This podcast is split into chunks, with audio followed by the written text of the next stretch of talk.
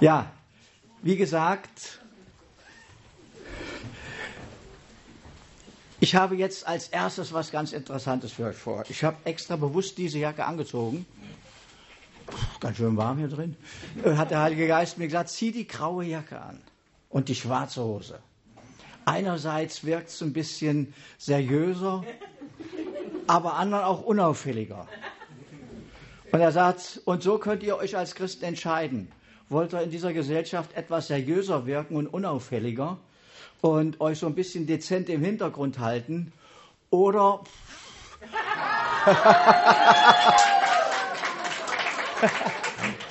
oder wollt ihr in der Vielfalt erstrahlen, die ich euch schicken will? Ne?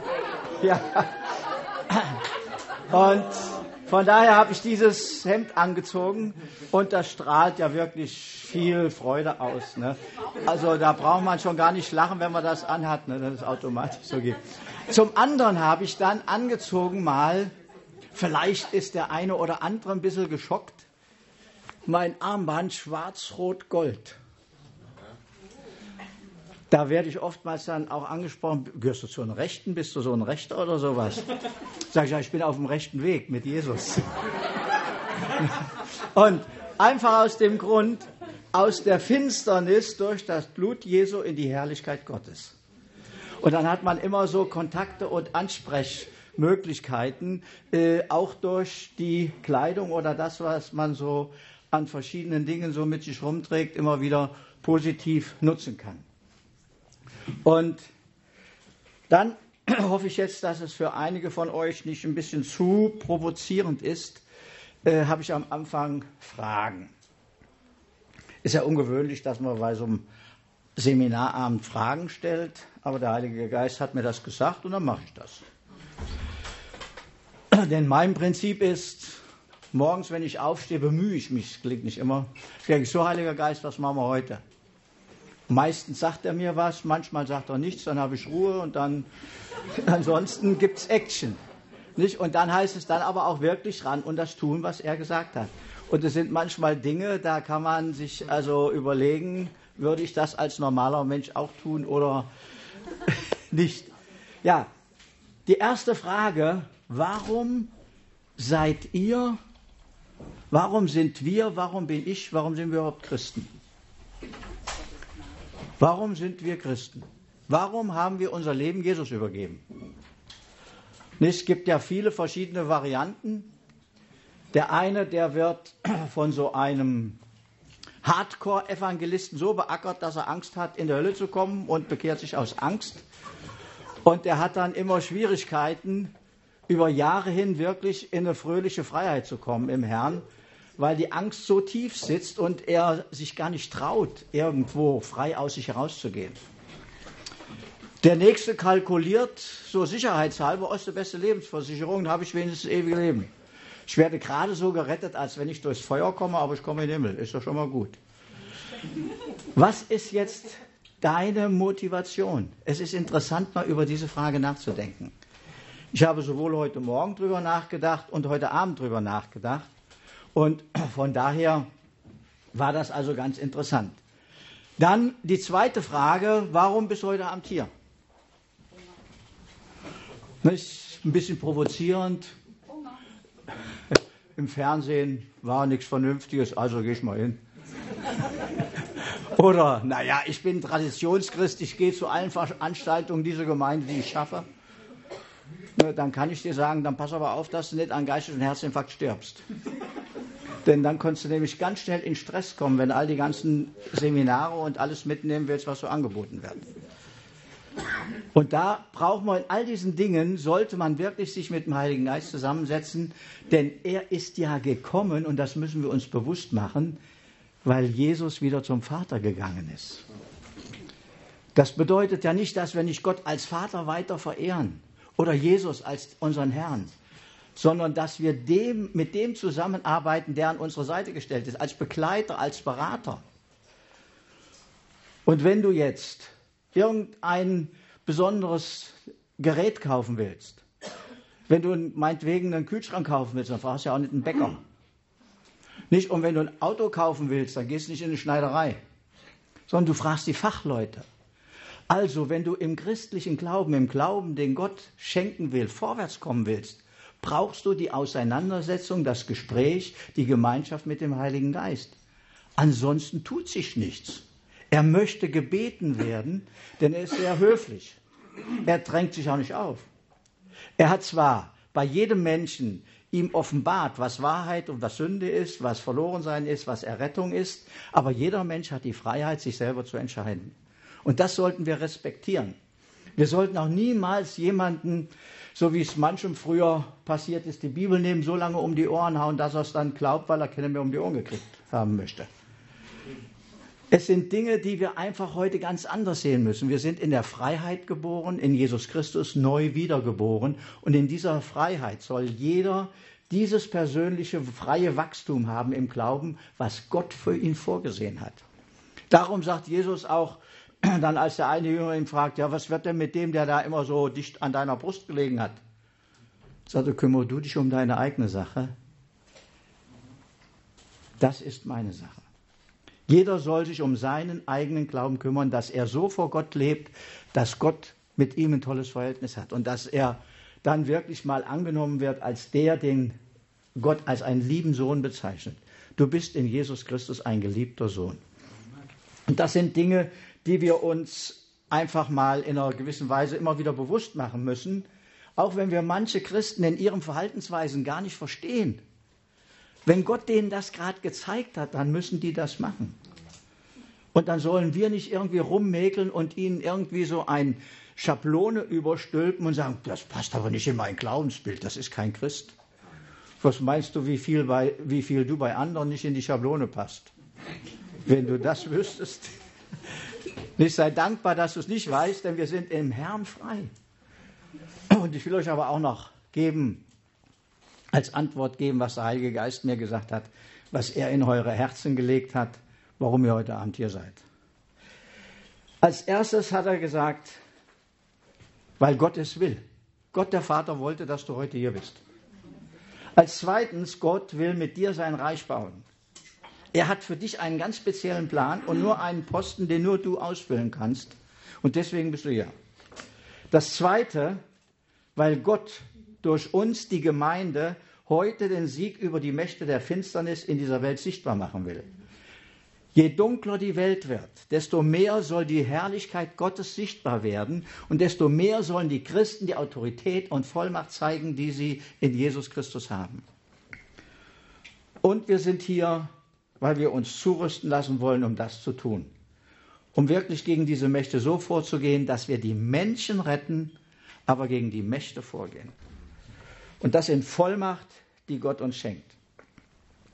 Und als ich so überlegt habe, äh, warum ich jetzt für Jesus so arbeite, ist ja Arbeit, äh, führte mich der Heilige Geist interessanterweise zurück ins Jahr 1973. Ich war zu dem Zeitpunkt gerade wieder nach meinen wilden Studentenzeiten, wo ich so ein ganz linksradikaler war, Frankfurt, so Straßenbahnen und sowas haben wir dann blockiert und so sind auf der Polizisten losgegangen wie die Wilden, wollen wir gar nicht drüber reden. Jesus hat mich rausgeholt und dann bin ich radikaler Christ geworden und bin jetzt wirklich, so hoffe ich, in der Liebe auch radikal. Und da war folgende Situation, ich war mit der Jugendgruppe in Hanau, einer kleinen Baptistengemeinde, und auf der Rückfahrt wurde mir total elend. Und ich sagte, oh, halt mal das Auto an. Und ich bin ein paar Meter gegangen, dann bin ich am Straßenrand zusammengesagt, das war's. Und dann stellte sich heraus, um es kurz zu machen, es war eine Tetanie. Und es gab das in sechs Stufen. Und im Laufe von einer halben Stunde hatte ich die ganzen sechs Stufen. Der Fahrer war schon weg, einen Krankenwagen holen, der kam erst nach einer Stunde. Und das fing total blöd an. Die Füße wurden, klappten nach innen. Die Unterschenkel wurden steif. Die Hände, die knickten so weg die Unterarme und ich merkte, wie es immer weiter kam. Ne? Und ich lag, da waren noch zwei Mädels dabei, Leute kamen übers Feld und dann habe ich nur, als dann die Zunge mir so senkrecht im Mund stand, habe ich nur noch sagen können, betet. Da haben sie gebetet und es ging zurück. Und ich habe mitgebetet, dann ging es noch schneller zurück. Und als die Leute kamen, habe ich gedacht, naja, wenn die jetzt kommen, die denken, du hast eine Macke, hörst auf zu beten. fing es wieder an. Haben wir wieder gebetet, ging es wieder weg. Dann kam nach über einer Stunde der Krankenwagen. Im Krankenwagen gelegen, sage ich, Mensch, wenn ich jetzt hier drin bete, die bringen mich in eine psychiatrische Klinik und nicht in ein normales Krankenhaus. Aber dann kam es wieder so stark und ich habe wieder gebetet, ging es wieder weg und in der Klinik war es nur noch in den Füßen. Und der Arzt sagte, ach, ist doch kein Problem, ist ja nur das erste Stadium, das kriegen Sie. Wieso, gibt es mehrere Stadien? Ja, sechs, und hat mir das erklärt. Und da habe ich gesagt, ich hatte das sechste. Hat er nur gelacht. Sagte, das glaube ich Ihnen gar nicht, das haben Sie vielleicht geträumt. Sage ich, wieso, das, das hatte ich wirklich. Sagte, wenn Sie das gehabt hätten, drei Minuten später wäre der Krampf aufs Herz übergesprungen und Sie wären tot gewesen. Ich habe gar nichts mehr gesagt, ich habe nur gesagt, danke Herr. Und dann, dann habe ich nur gesagt, und das war jetzt der entscheidende Punkt. Bevor wir gebetet haben, habe ich nämlich etwas gesagt, sah Jesus.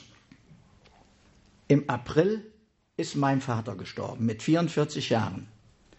Wenn ich jetzt mit meinen Paar an 20 sechs Wochen später sterbe, wird das meine Mutti nicht überstehen.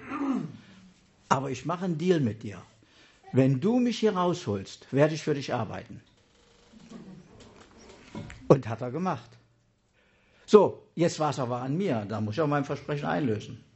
Und seit der Zeit bemühe ich mich also, so ganz bewusst auch für Jesus immer wieder zu arbeiten, weil ich sage, ich habe ihm ein Versprechen gegeben, für ihn zu arbeiten und er hat mir das ewige Leben geschenkt. Das ist ja Dank genug für ihn was zu tun. Und das ist ein ganz wichtiger Punkt, den ich euch hier an diesem Beispiel sagen will, Gehorsam. Gehorsam ist einer der wichtigsten Punkte mit im Glaubensleben. Gehorsam, Unterordnung und absoluter kindlicher Glaube. Es heißt ja sogar in Matthäus 18, Vers 3, ich versichere euch, wenn ihr euch nicht ändert, jetzt Einfügung von mir, und vertrauensvoll und gehorsam werdet wie die Kinder, so werdet ihr nicht in das Reich der Himmel eingehen. Und in Lukas sagt das ähnlich nochmal, wer das Reich Gottes nicht aufnehmen wird wie ein Kind, wird nicht hineinkommen. Und das ist ganz wichtig. Gott wünscht sich, dass wir ihn wirklich wie Kinder ihrem Vater begegnen. Und nicht nur wie Menschen irgendeinem großen Gott und nicht irgendwie einem großen König, dass wir vor Ehrfurcht starr werden, denn wir sind Söhne des allmächtigen Gottes, des Königs der Könige, in Jesus Christus. Und weil Jesus Christus uns das gegeben hat, bist du auch als Frau in dieser Autoritätsposition, bist du als Mann in dieser Autoritätsperson eines Sohnes des allmächtigen Gottes. In Jesus Christus. Denn wir sind in Jesus Christus hineingetauft in das Wasserbad zur Vergebung der Sünden. Und wir haben danach, steht in Apostelische 2, und ihr werdet den Heiligen Geist empfangen. Er ist da. Jeder, der also sein Leben Jesus übergibt und sich auf den Namen Jesu taufen lässt, hat den Heiligen Geist. Er muss nur aktiviert werden. Und das ist eine ganz wichtige Sache. Das ist genauso, als wenn dir jemand zum Geburtstag, weiß ich nicht, hier Veronika 500er Mercedes Sportcoupé schenkt und du hast es in der Garage stehen und fährst es nicht. Du hast ein Luxuselement bekommen und du nutzt es nicht. Aber den Luxus, den dir Gott schenkt, ist viel größer. Und die Liebe und alles, was er dir schenkt, das ist unermesslich. Es steht im Epheser drin, er hat uns gesegnet mit allen himmlischen Segnungen in den himmlischen Welten. Also alles, was man sich nur unter Himmel und Paradies vorstellt, das ist ein Klacks gegen das, was Gott dir verheißen hat. Und er will das eben von uns freigesetzt bekommen. Und dazu gehört auch, und das ist eben ganz wichtig, Unterordnung. Unterordnung in gegebene Strukturen, auch in Gemeinden. Ich habe das erlebt, als ich bei den Geschäftsleuten des vollen Evangeliums viele Jahre gearbeitet habe. Ich durfte da zu Beginn mit zwei lieben Brüdern, manche wird den werdet ihr kennen, hier das Chapter in Kassel zu gründen. Und ich brannte für Jesus. Ja, Herr, ich hebe die Welt aus den Angeln für dich. Und das mache ich. Der andere wurde Chapterleiter, der andere sein Stellvertreter und ich Kassierer. Und ich habe gesagt, ja, das ist so ein trüber Job, Kassierer. Damals haben wir so um die 80, 90 Mark eingenommen. Ne? Und dann habe ich gesagt, ja, ich möchte was für dich tun. Und ich war immer unzufrieden, habe gesagt, Herr, ich will da was für dich tun. Und der Heilige Geist hat mir gesagt, du zählst Geld. Und nach einem halben Jahr habe ich dann gesagt, gut, okay, Herr, dann zähle ich halt lebenslang Geld für dich. Wenn du das willst, zähle ich Geld. Ich hoffe, es kommt aber über 100 Mark. Das Interessante war, danach wurde plötzlich ich eingeladen zu einer Gesprächsrunde über die Erfahrungen mit Jesus Christus. Und dann habe ich dann so frei, locker, wie ich damals war, erzählt, was ich alles für schlimme Sachen gemacht habe während des Studiums und wie Jesus mich dann verändert hat. Ja, und dann kriegte ich prompt Einladungen in viele Städte, sollte Zeugnis geben über das, was Jesus verändert hat. Und es war ein Segen und der Segen floss und innerhalb von kurzer Zeit hatte ich eine sehr hohe Position in dieser Vereinigung. War beim Deutschlandvorstand, war geistlicher Berater, war mit ein Teil der Abordnung, der deutschen Abordnung in Brüssel und alles. Und dann praktisch so kurz vor dem Höhepunkt, ich weiß nicht, was sie mit mir vorhatten, sagt der Heilige Geist zu mir so, und jetzt gehst du in diese Gemeinde. Sag ich, gut, dann gehe ich in die Gemeinde von heute auf morgen auch bei den Geschäftsleuten so langsam rausgegangen, dann gesagt, es macht nichts mehr, Schluss, Gott hat mir ein anderes gegeben. Was meint er, was ich von manchen Leuten komisch angeguckt worden bin? So eine Position, die lässt du im Stich, sag ich schon mal, was habe ich von so einer Position, wenn sie nicht gesegnet ist? Sag ich, ich möchte den Segen Gottes haben und nicht irgendeine Position. Juckt mich überhaupt nicht. Und da ist es wichtig, egal wo du bist, in welcher Position du bist, Mach das, was gerade der Heilige Geist für dich zeigt und mach es so, dass du dein Bestes gibst. Und es wird ein Segen sein. Denn der Herr entscheidet, was du tun sollst. Du kannst große Träume haben. Du sollst auch große Träume haben. Nicht mancher träumt womöglich ganz Kasachstan zu missionieren. Sollst du haben, jawohl. Dann bete drum, der Herr wird dich dahin führen. Aber wenn es soweit ist, dann sag dann aber bitte nicht, ach Herr, das ist mir doch eine Nummer zu groß. Es ist wichtig, dass wir da auch unsere menschlichen Maßstäbe über Bord werfen. Gott möchte, dass wir göttliche Maßstäbe bekommen, dass wir groß denken, dass wir groß sehen und dass wir nicht nur den Nachbarn sehen, einen zu Jesus zu führen. Ach ja, schön, wunderbar, und dann ruhen wir uns zehn Jahre aus. Das ist nicht im Sinne Jesu, muss ich euch ganz ehrlich sagen. Und von daher ist es ganz wichtig, auch ein ganz enges Verhältnis zu Jesus aufzubauen, zum Vater im Himmel. Manchmal mache ich es noch so, das ist dann so die richtig so die menschliche Seite, sage ich so, jetzt weiß ich gar nicht, wie ich dich ansprechen soll, wenn ich später. Also, lieber Vater im Himmel, Herr Jesus Christus, danke, Heiliger Geist, dass ihr alle drei jetzt da seid. Und dann, geht's, dann geht's los mit meinem Gebet. Und das ist einfach wohltuend und freimachend. Und ich habe für mich zum Beispiel persönlich dann ein, eine, so eine Art, wie soll man sagen, meine Motivation mal aufgeschrieben, warum ich das Ganze also so toll finde und warum ich das mache. Und zwar meine Motivation ist jetzt praktisch hier, um für Jesus zu arbeiten. Ich will aus Liebe zur Ehre und Verherrlichung Gottes mit Gebet in Freude und Gehorsam in der Kraft des Heiligen Geistes, in göttlicher Vollmacht und Autorität die in Jesus Christus uns Menschen erbrachte Gnade und das Wort Gottes den Menschen verkündigen und im Namen Jesu Zeichen und Wunder tun. Und das lese ich mir dann jeden Tag vor. Manchmal brauche ich das echt. Dann werde ich nämlich morgens munter und denke, so ein bescheidener Tag. Gefühle sind im Keller. Und du möchtest gar nicht aufstehen. Und sage ich, Herr, raus aus der Kiste. Und dann gucke ich auf den Zettel und dann sagt er mir erstmal mal gar nicht viel. Und dann sage ich, Heiliger Geist, mach's wach in mir, weck mich, weck mich. Und dann habe ich noch einen zweiten Zettel. Und da habe ich mir nämlich die Worte aufgeschrieben, die andere über mir ausgesprochen haben. Und für mich war besonders segensvoll eine Zeit, da waren die Leute aus Hannover hier und haben dann, nachdem sie so ein paar Tage über Vaterschaft und alles gesprochen haben, haben sie so eine Segenskette gemacht. Vorne haben sie alle hingestellt und haben gesagt, so, ihr könnt da jetzt vorbeigehen, die segnen euch und wir haben vorher für eure Gemeinde gebetet und alle, die da vorbeigehen, denen sagen wir dann ein Wort, was Gott über euch, über dich denkt. Und da habe ich gedacht, na, das will ich auch mal hören. Und dann habe ich aber, ich bin langsam gegangen, damit ich immer zwischendurch schnell aufschreiben konnte. Ne? Und das war so toll. Und das baut mich, wenn ich das eine gelesen habe, baut mich das zweite noch stärker auf. Der erste sagte, Gott sagt zu dir, mein Vertrauter, Du wirst Einsicht haben in die Dinge wie der Vater. Über Mauernspringer. Kein Hindernis wird dir zu hoch sein. Du bist, du bist mein so gewollter. Du bist gefüllt mit Liebe. Du wirst nicht schlapp machen. Und immer weiter. Und da habe ich gesagt, boah, ja, das ist ja stark. Und da habe ich nur manchmal gedacht, er ist auch eine Nummer zu groß für mich. So, dein Vertrauter. Und dann sagte der Heilige Geist, nein, ich möchte, dass jeder von euch mein Vertrauter ist. Ich möchte, dass jeder von euch die Einsicht bekommt, die im Herzen des Vaters sind. Ich möchte, dass jeder von euch die Dinge tut, die ich getan habe. Und das geschieht nur, wenn ihr ganz enges Verhältnis mit mir habt, weil der Vater ist im Himmel, Jesus sitzt zu seiner Rechten und ich bin an eurer Seite, um euch in alle Wahrheit zu leiten.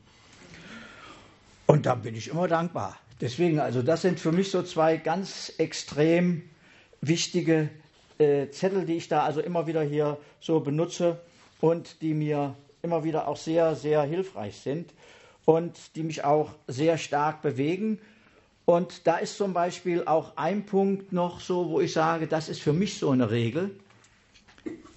Tue erst was, wenn der Heilige Geist sich bewegt. Erst wenn du weißt, dass der Heilige Geist da ist, dann kannst du wirken. Und zwar habe ich mir die Bibel da als Beispiel genommen, steht schon am Anfang, Gott schuf am Anfang Himmel und Erde. Also die Himmel und die Erde. Und dann steht, und der Geist Gottes bewegte sich über dem Wasser. Und da habe ich geguckt, was mal so in allen verschiedenen Übersetzungen steht, in Englisch, in Spanisch und so weiter. Und dann kommt zusammen, der Heilige Geist machte Anstalten, etwas zu tun und tänzelte vor Aufregung und Erregung über dem Wasser, es endlich tun zu dürfen meine Interpretation.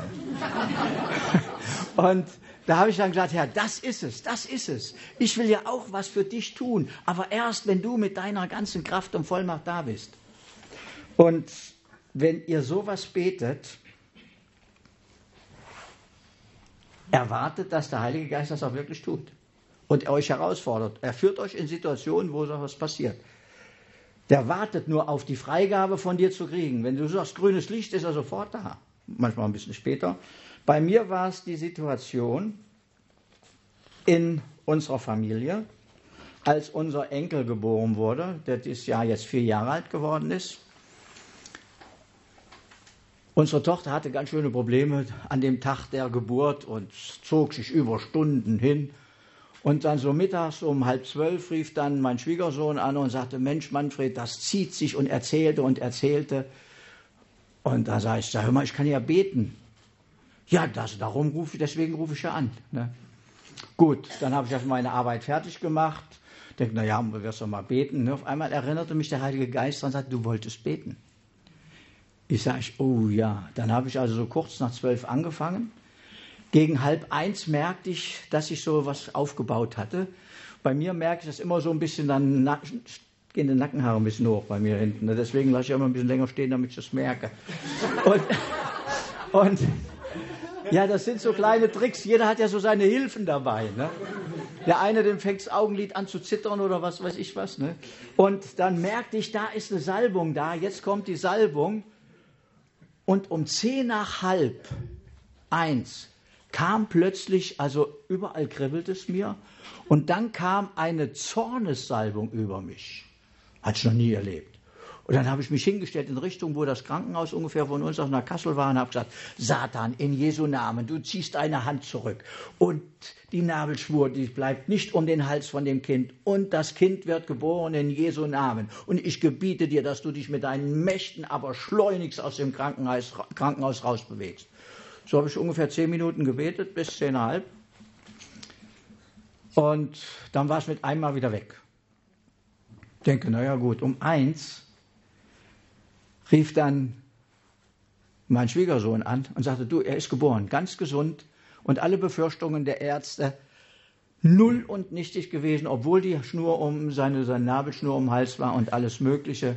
Und dann sage ich, wann ist er denn geboren worden? Sagt er, es fing um zehn nach halb eins an.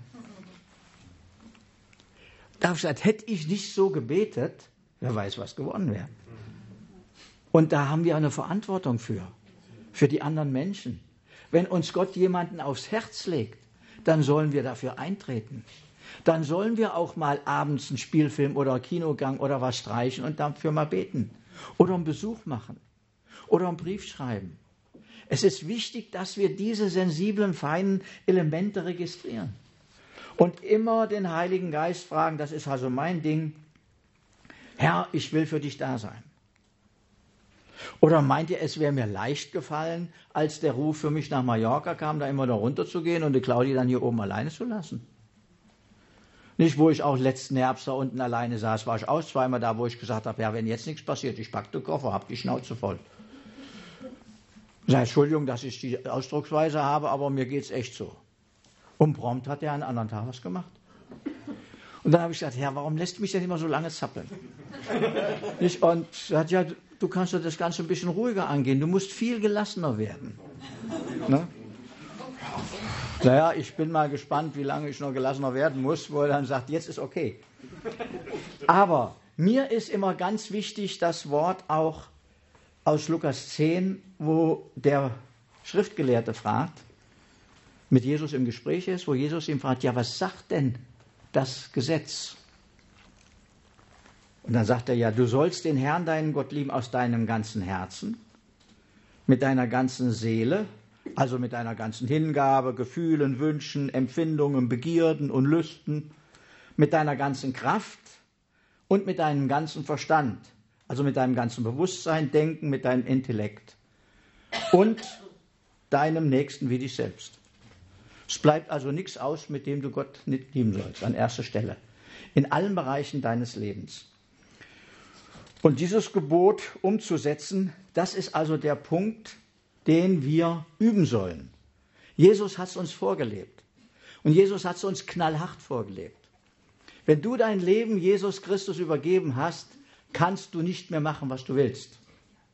Du kannst es machen, aber haust dir selber ein auf die Ohren. Du kannst es machen, aber rennst dir die Beulen ein oder einen Schädel ein oder sonst was oder hast Probleme. Du kannst es machen, du hast die Freiheit. Aber ganz brutal gesagt, du wirst hinterher nur so gerettet, als wenn du aus dem Feuer gerettet worden bist. Sagt die Bibel auch klar. Jesus selbst, Jesus, der Sohn Gottes, sagt in Johannes 5, der Sohn kann nichts von sich selbst tun. Das ist nach der Nummer. Ihr braucht euch also die Bibelstellen nicht aufschreiben. Ich habe da einen Zettel vorbereitet, da stehen alle und noch mehr drauf. In 30 sagt er, in dem Vers 30 sagt er, ich kann nichts von mir selbst tun, denn ich suche nicht meinen Willen, sondern den Willen, der mich gesandt hat. Selbst das Reden. Er schreibt im Kapitel 12, ich habe nicht aus mir selbst geredet, der Vater, der mich gesandt hat, hat mir aufgetragen, was ich reden und verkünden soll. Und dann geht es weiter, Johannes 15. Wenn jemand in mir bleibt und ich in ihm bleibe, trägt er reiche Frucht. Und jetzt der entspringende Punkt. Ohne mich könnt ihr nichts tun. Und das muss man sich immer wieder mal reinziehen. Das wird in vielen, vielen zu religiös engagierten Menschen einfach gar nicht gesehen. Die sehen das gar nicht. So ein bisschen christlichen Touch ist heute ganz gut, gesellschaftlich in, nur nicht zu radikal, sonst wirst du in der falsche Ecke gestellt oder was. Das interessiert mich überhaupt gar nicht, was andere Leute über mich denken. Mich interessiert an erster Stelle, was Jesus über mich denkt. Ich habe so eine schlechte Vergangenheit hinter mir, da seid ihr alle Waisenknaben gegen. Und von daher kann ich zum Beispiel sagen, wenn Jesus mich so rausgeholt hat und da so ausgestattet hat und so gesegnet hat, will er das mit jedem machen. Und was habt ihr dann allem für einen Vorsprung, die ihr nicht so böse wart? Was habt ihr für eine tolle Basis, auf die Jesus bauen kann? Ne? Ja, ganz, ganz simpel und einfach mal gesagt. So ist doch unser Denken. So ist doch unser Denken. Denkt an den Paulus. Der Paulus, der hat doch hier, der hat doch hier die Gemeinde in Jerusalem verfolgt bis aufs Blut. Stephanus, einen gesalbten Diakon der Gemeinde, der Zeichen und Wunder getan hat. Da hat er die Klamotten von den anderen Pharisäern gehalten, hat zugeguckt, hat einen Befehl gegeben, den zu steinigen zu lassen, zu töten. Mörder. Und wenn wir gucken, was alles für Typen unter den zwölf Aposteln waren, na. Und da sagt Jesus, und das ist mir so ein Vers, ich bin gekommen, damit sie Leben haben und es in Überfluss haben. Johannes 10, Vers 10, der zweite Teil. Und das sollen wir übermitteln, dieses Leben, dieses überfließende Leben Jesu. Und wir sollen uns bewusst werden, dass wir durch unseren Glauben wirklich Söhne dieses allmächtigen Gottes sind, der wirklich das ganze All, das ganze Universum geschaffen hat. Und er gibt uns seine wirklich göttliche Vollmacht. Aber dieses übernatürliche Leben heißt auch, und das müssen wir auch sehen, Kampf, Kampf gegen Satan und seine Dämonen. Denn ihr müsst euch eins bewusst werden, in dem Augenblick, wo ihr beginnt, so bewusst als Christ zu leben, seid ihr Erzfeind des Satans. Und er fängt an, euch zu attackieren. Ich habe das mehrmals erlebt. Und Gott hat sich immer zu mir gestellt. Ich habe zwar so mal ein bisschen meine Blessuren davon getragen, aber immerhin, ich weiß, Jesus ist der Stärkere. Seit der Schöpfung versucht das der Satan. Seit der Schöpfung versucht er alles zu zerstören. Denn Gott möchte, dass wir wieder zurückkommen in den alten Zustand, den vorherigen Zustand, den paradiesischen Zustand in ewiger Gemeinschaft in seiner Herrlichkeit. Und da ist die Bibel das einzige Buch, was die absolute Wahrheit uns weitergibt. Und das sollte jeder, der für Jesus so arbeiten will, einfach ganz klar in Anspruch nehmen. Das allein ist die Wahrheit. So wie Jesus gesagt hat, ich bin der Werk, die Wahrheit und das Leben. Niemand kommt zum Vater denn durch mich. Alles andere ist Firlefranz. Und ich habe auch in verschiedenen anderen Religionen gesucht und gefunden, was haben wir für blöde Übungen gemacht. Und hinterher, dann hatten wir blaue Flecken und sonst was. Und das war alles. Und von daher der christliche Glaube, den Jesus schenkt, ist der einzige, der von Gott kommt. Alles andere sind Versuche der Menschen, Gott zu finden. Und die kommen irgendwo an ihre Grenze. Selbst Jesus würde versucht. Also du bist in guter Gesellschaft.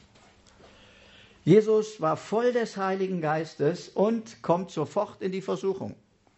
Aber das war gut, das war gezielt vom Heiligen Geist gemacht, um nämlich dem Teufel aufzuzeigen, wo seine Grenzen sind. Er hat Jesus körperlich, seelisch und geistlich attackiert. Und Jesus hat ihn mit dem Wort Gottes, was eben auch wir in der Bibel haben, jetzt gekontert und hat ihm aufgezeigt, so nicht, mein Lieber. Und er sagte an anderer Stelle, ich sah den Satan wie ein Blitz vom Himmel fallen. Das heißt also, er hat Haushoch verloren. Und wir müssen uns bewusst werden, es gibt eben den Machtbereich des Fürsten dieser Luft, des Geistes noch, der in den Söhnen des Ungehorsams und den Kindern des Zorns wirkt, voller fleischlicher Begierden.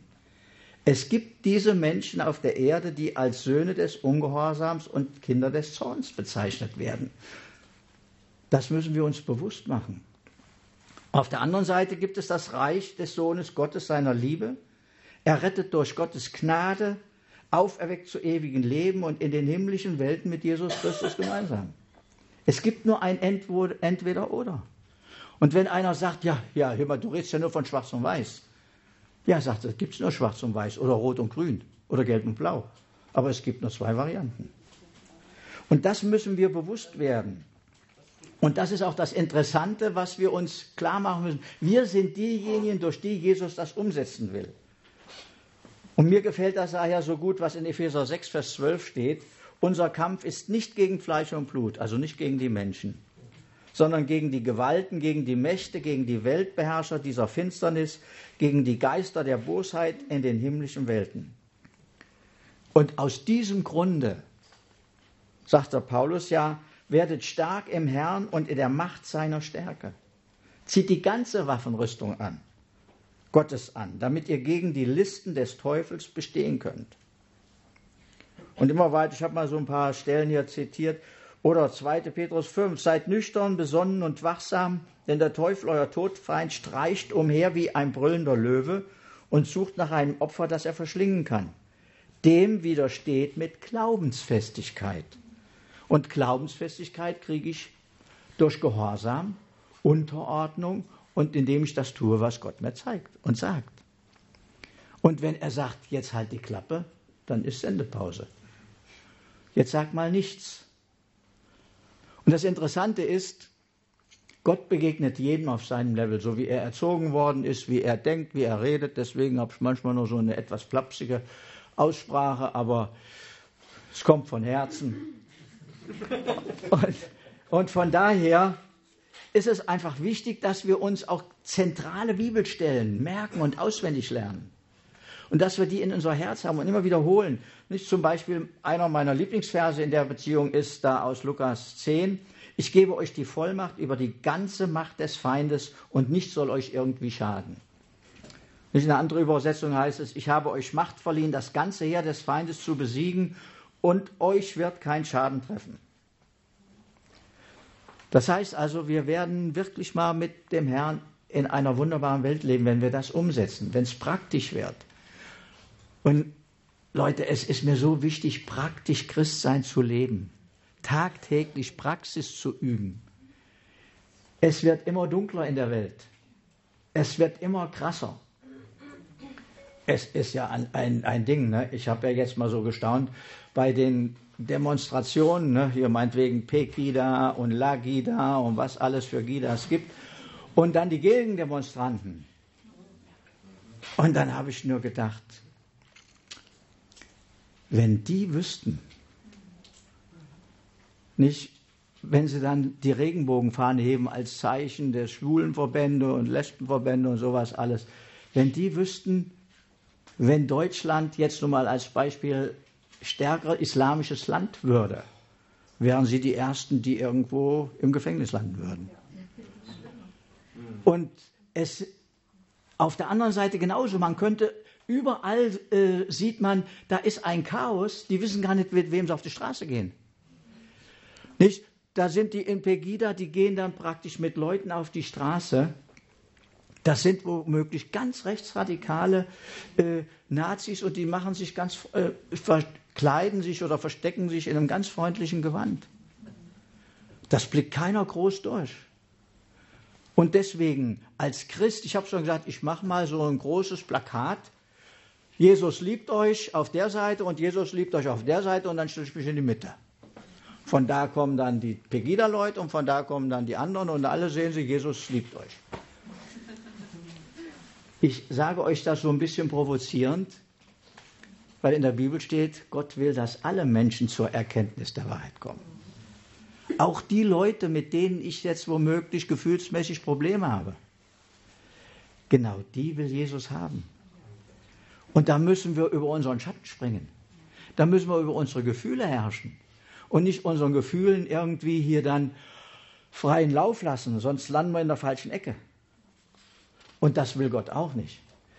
Wir sollen sehen, dass wir immer diese Liebe haben, die Gott uns schenkt, die Gott am Kreuz auf Golgatha gezeigt hat, als er Jesus dort hat sterben lassen. Und Jesus war so gehorsam, was hat er gesagt, als er am Kreuz hing, bevor er noch da war, bevor er jetzt im Zimmer nee, wegging, dann und festgenommen wurde? Vater, Vergebung. Einmal Vergebung, ja, und dann, Vater, lass diesen Kelch an mir vorübergehen, aber nicht mein, sondern dein Wille geschehe. Er wusste, was auf ihn zukommt. Und er hat gesiegt. Und wenn du siegen willst, musst du auch durch solche Situationen manchmal gehen, wo du sagst, du scha ich schaffe es nicht. Aber der Herr ist an deiner Seite. Und ich kann dir eins sagen, du gehst stärker aus der Sache raus, als du vorher reingegangen bist. Und Gott will wirken. Und er will durch jeden von euch Zeichen und Wunder wirken. Ich habe während meiner Zeit mit vielen Leuten, großen Männern zusammenarbeiten dürfen. Und habe Dinge erlebt, da würden euch die Augen übergehen. Beine sind länger geworden oder kürzer. Je nachdem, wie man betet. Ne? Ja, es ist wahr. Wir, war, wir, waren bei einer Versammlung, wir waren bei einer großen Konferenz von Geschäftsleuten und da saß in der ersten Reihe eine Frau mit ihrem Mann und sagte, ja, äh, beten Sie doch mal das mit, damit mein Bein länger wird. Und die hatte eins, das war 20 Zentimeter zu kurz. Und dann habe ich nur gedacht, oh ja, hätte sie nicht einen anderen fragen können. Habe ich gesagt, gut, Herr Marsch, wenn du das willst. Und dann hat sie erst vorher das Leben bereinigt und dann haben Claudia und ich uns da hingesetzt und haben für sie gebetet. Und dann habe gesagt, im Namen Jesu, Bein wachse. Und dann kam das richtig rausgewachsen. Ihr Mann, noch nicht gläubig, saß daneben, der guckte und wurde ganz blass. Und dann blieb stehen. 50 Prozent raus und dann blieb stehen. Sag ich, Herr, das ist aber nicht das, was ich erwarte. Sie hat gesagt, sie wollte größer werden. Also es ist irgendwo faul. Und ich merkte irgendwie, der Heilige Geist schmunzelte irgendwie nur so über mich. Ne? Und die Schweißperlen lief mir schon. Ich habe gebetet und gebetet, passierte nichts. Und dann sagt er, lass doch mal deine Frau beten. Und Claudi nimmt Finger, Bein im Namen Jesu und zack, war es draußen. Der Mann guckte, hat sofort sein Leben Jesus übergeben. Nicht? Und ja, der, ich habe dann den Heiligen Geist gefragt, warum soll ich denn fragen, kleiner oder größer? Sagte, ja, guck mal, Ihr Mann ist sehr groß. Sie wäre ja jetzt dann 20 Zentimeter kleiner geworden. Also sollten wir es lieber länger wachsen lassen. Wäre wäre er jetzt klein gewesen, hätten wir sie andersrum machen können. Ne? So. ich war, ich war so baff, ich war so baff über den Heiligen Geist, das war ein Ding. Ne? Ne? Oder wir waren äh, in, in äh, Lübeck und ein ganz lieber Freund, der jetzt schon beim Herrn ist, Ari Ben Israel, äh, ein Gemeindeleiter aus einer Baptistengemeinde und ich, wir sollten dann für eine Schwester beten. Das hieß, sie ist krank. Hätte man mir vorher gesagt, was die hat, wäre ich ehrlich nicht hingegangen.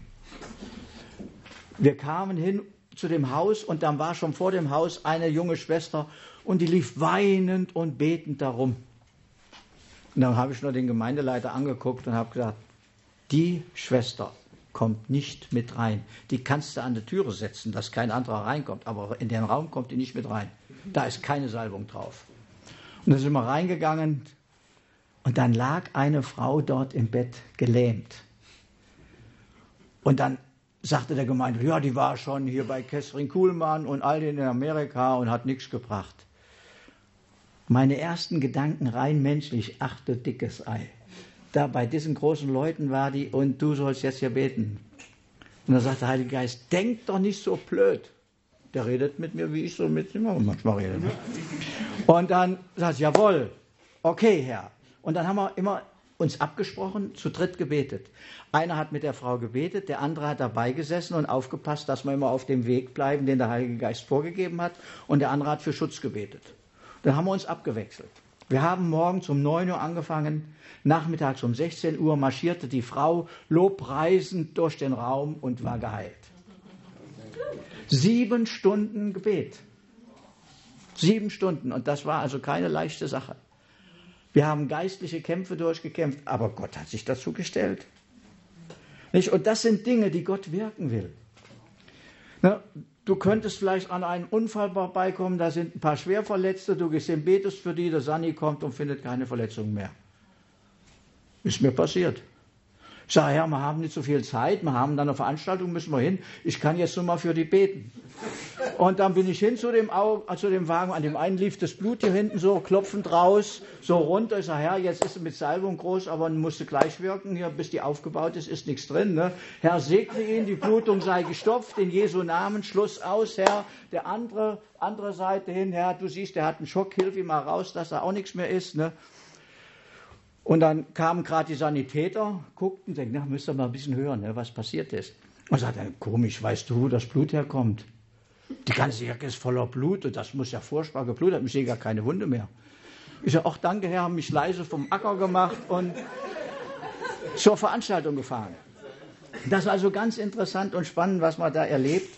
Und mein Wunsch ist, dass ihr das genauso erlebt. Und dass ihr so zugerüstet werdet, dass ihr das auch genau in dieser Weise so praktiziert oder praktizieren lernt. Und für eine Sache auch, wo Gott bestätigt, wo Gott bestätigt das ja auch, will ich euch zum Schluss noch mal kurz geben. Ich habe Bilder mitgebracht von einer Bestätigung Gottes, von einem Auftrag. Und zwar unseren Auftrag auf Mallorca. Ich gebe auch die Bilder mal rum. Könnt ihr dann so verschiedene rumgeben lassen. Da seht ihr ein Flugzeug drauf mit so einem Regenbogen, irgendwie so halosche Kreise drum. Und das sieht man also ganz selten. Und wir hatten also dann von Gott eine Bestätigung gekriegt und wir sind auf dem Rückflug nach Deutschland. Ich gucke aus dem Fenster und sehe das, habe sofort fotografiert. Und Klaus sagt, Mensch, das ist eine Bestätigung, dass Gott bei uns ist. Und das Tolle ist, es gab dann hinterher sogar nicht nur diesen einen Kreis, sondern drei Kreise. Und da habe ich gesagt, Herr, super, Vater, Sohn und Heiliger Geist, alle sind dabei, also jetzt kann nichts mehr passieren. Ne? Und ich lasse es euch einfach mal rumgehen. Und, und das sind Dinge, das sind Dinge, hier habe ich noch eins in groß. Äh, Schaut es euch einfach mal an und genießt es. Nicht, manchmal ist auch Gott humorvoll. Nicht, ich war also gerade so bekehrt und durfte auf einer Veranstaltung so für zehn Minuten Zeugnis geben, wie ich mein Leben Jesus übergeben habe. Und dann hinterher sind wir rumgegangen durch die Stadt, war in der Nähe von Lüdenscheid.